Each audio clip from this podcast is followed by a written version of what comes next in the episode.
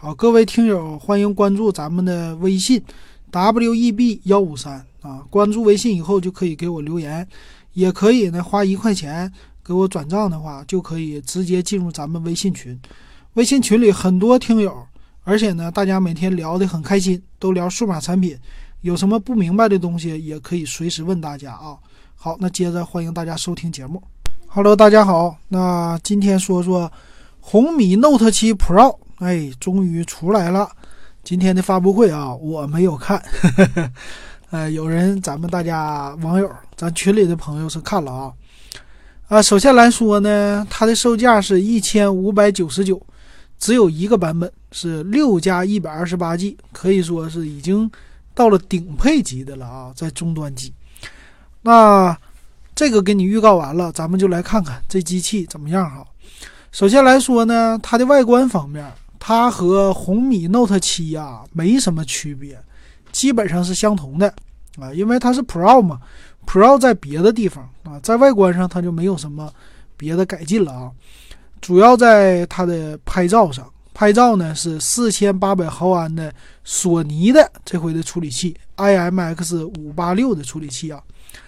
那索尼的咋样呢？那不用说了啊，很多的旗舰机都采用的是索尼的五八六这感光元件。那四千八百万像素呢？说起来也很清晰啊，在今年来说已经是被大家玩的已经算是非常的大众化了一个摄像头了啊。这个咱们就不多说了哈。那它呢是呃有超级夜景的功能，也有广角镜头的功能啊。这些都有，但是呢，后置不是三个摄像头，后置是双摄。这主要的采用的目的呢，就是跟高配的小米九要拉开一个距离，要不然的话，它再搞个三摄，这一千六百块钱不到的价格啊，就搞得可能它的旗舰机就没法卖了啊。所以是一个双摄的，让你稍微有一点缺陷，啊，稍微有点遗憾。但是呢，跟整个的红米 Note 7相比的话，我觉得，呃，它还是有很多新意的。比如说，它新采用的骁龙六七五的这种处理器，这在小米家算是首款骁龙六七五了啊。那之前的魅族 Note 9，我们也给大家说了，骁龙六七五这款呢，对比的就是骁龙的六六零，比它呢是增加了百分之三十五的一个性能，啊，很有意思。魅族家宣传的说，我们这个六七五是比它增加了百分之三十五的一个性能吧？我记得点评的时候说的。但是呢，小米家说了，我们家呢是比满血版的六六零整体性能提高了百分之二十八。啊，我再重新，现在啊，我再重新看一下，别我就污蔑了魅族啊，这样的话不太好哈。所以我重新的。在魅族的这个网页上、官网上，我得好好的看一看。呃，我看看啊，对他说的是，呃，大的核心数的性能比之前提高了百分之三十五，然后八核的综合性能也是提高百分之三十五。但是呢，红米 Note 7 Pro 这里边说呢，它比六六零是提高百分之二十八。那到底谁的宣传有水分呢？哎，这个就好玩了。呃，那咱们自己想吧，哈。我觉得，呃，如果说魅族宣传那么高，它的水分过大的话，那小米就太谦虚了啊。但这一点呢，仁者见仁，智者见智了啊。这有意思。那咱看呗，骁龙六七五，咱们都已经知道了，它属于是下一代的啊，六六零的下一代的处理器。呃，它跟六六零的架构可是不同的啊，是新架构。等这期节目说完，咱回头给大家骁龙六六呃六七五的处理器的参数，我给大家详细说一说，咱们解读一下这款处理器到底跟六六零差了什么啊？但肯定是说六七五是好的啊，肯定是呃属于是新款的啊，再战两年是不成问题的啊，这是比六六零强的啊，板上钉钉的事儿了。那同样呢，它带来的是四千毫安的大电池。这个电池呢，说通话二十二点五个小时，十八瓦的快充啊，这和红米 Note 7啊都是一样的哈。水滴屏六点三英寸，这个不用说了，它稍微来说呢，上下都是留的边多一些啊，屏占比稍微少一些吧。还有一个就是十八个月超长质保啊，这个也给你，包括大大猩猩的玻璃啊，叫第五代的，并且呢还有生活防水啊，就是防泼溅的一个防水功能，呃，而且带的是三点五毫米耳机，USB 的 Type C 接口都有，并且它把红米系列保留的最好的就是呃红外遥控也给保留了啊，这一点我觉得很好。那红外线遥控呢？我现在基本上在很多手机都已经淘汰了，没了。但是小米家依然给保留了这个呢，我要给他点赞。啊，最近小米家呢，米家的属于一个设备吧，就是叫红外线遥控器，就可以通过语音来遥控。这个单买呢也接近是得将近一百块钱吧，九十九好像还是七十九啊。但这个价格呢也不算便宜啊。其实你有了红米 Note 7 Pro 版和普通版，你都可以用来遥控啊。这个遥控电视啊，遥控空调啊，非常的好。那详细参数咱们还是给大家来说一说。那它呢是用的骁龙六七五的处理器啊，这点上升级了，而且是六加一百二十八 G 版，支持 TF 卡扩展，最大支持到二百五十六个 G 的 TF 卡。那后置双摄是四千八加五百万像素双摄，但是前置摄像头呢只有一千三百万啊，前置稍微低一些，就给喜欢自拍的小女孩来说，这个他可能会不太接受。屏幕呢六点三寸水滴屏啊，十九点五比九的二三四零乘一零五零的分辨率，其实它的。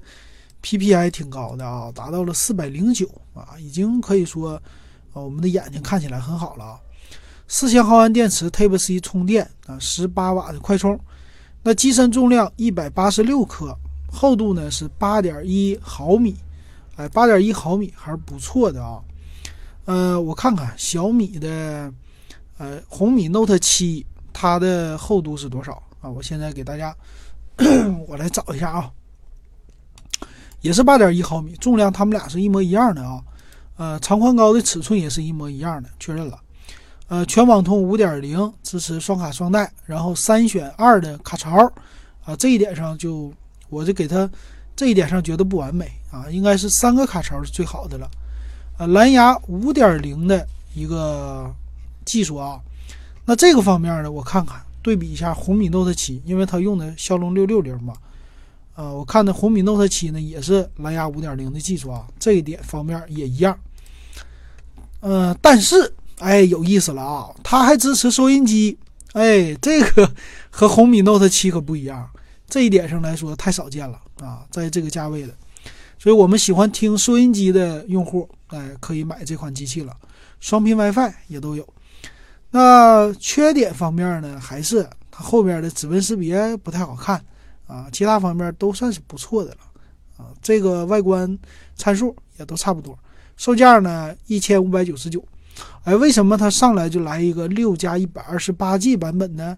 啊，我觉得呢，它毕竟是一个红米 Note 七的系列哈，红米 Note 七呢现在的六加六十四 G 版是一千三百九十九，四加一百二十八 G 版是一千四百九十九，那它的这个升级呢，六。升到了六 G 内存，又升了 CPU，啊，就处理器又升级了，呃，后边的感光元件，索尼的，这加价才一百块钱啊！我觉得它可以说是物超所值了，跟红米 Note 7比啊，所以相对来说呢，它的呃，无论是售价啊、性价比啊什么的这些，跟红米 Note 7比，又是再上了一个台阶啊。那它未来会不会推出低配的版本呢？这个要考虑一下，因为它现在的售价啊，可以说跟红米 Note 7呢，如果它有低版本的话，跟红米 Note 7就有重叠了。嗯，你倒推一下啊，六加一百二十八 G 版，一般手机的定价差两 G 的内存，差两百块。那它如果推出一个四加一百二十八，它应该是一千三百九十八。那红米 Note 7呢？四加一百二十八是一千四百九十九，那重叠了，所以他们家的定价呢，就自己把自己给黑了嘛，啊，就没办法，所以他估计呢，现在它推出一个最高配的版本让你来选，但是未来呢，它会出推出啊，逐渐的推出低配，把红米 Note 七给挤下去啊，有可能会这样啊。但是对我们用户来说，其实这个还是挺好的啊。用现在流行的话是真香啊，真香这配置啊，它的新的处理器啊，大拍照又带收音机啊，红外这些，可以说你能想到的手机上有的功能，它全都给你集齐了。啊，就差了一个广角摄像头，这是遗憾。啊，三卡槽这也是个遗憾。但是对于双卡用户来说，哈，买这个机器，呃，用它，它保修的一年半，你再多用半年，用到两年再换机也是未尝不可的。而且呢，这款处理器呢和骁龙的七幺零比，啊，有可能，哎，他们俩的这种运算速度啊什么的也是有一点接近的。那这就和他们家的小米八 SE 版啊，这售价又重叠了啊，而且它的拍照又比它好，所以它和各种各样的重叠，可以说这红米系列啊，未来可能还会往高端冲啊。你也可以看出来，它的性价比非常的突出啊，这是小米的一个策略哈。但是它的销量啊，就是它的供货量到底怎么样，这个要打一个问号啊。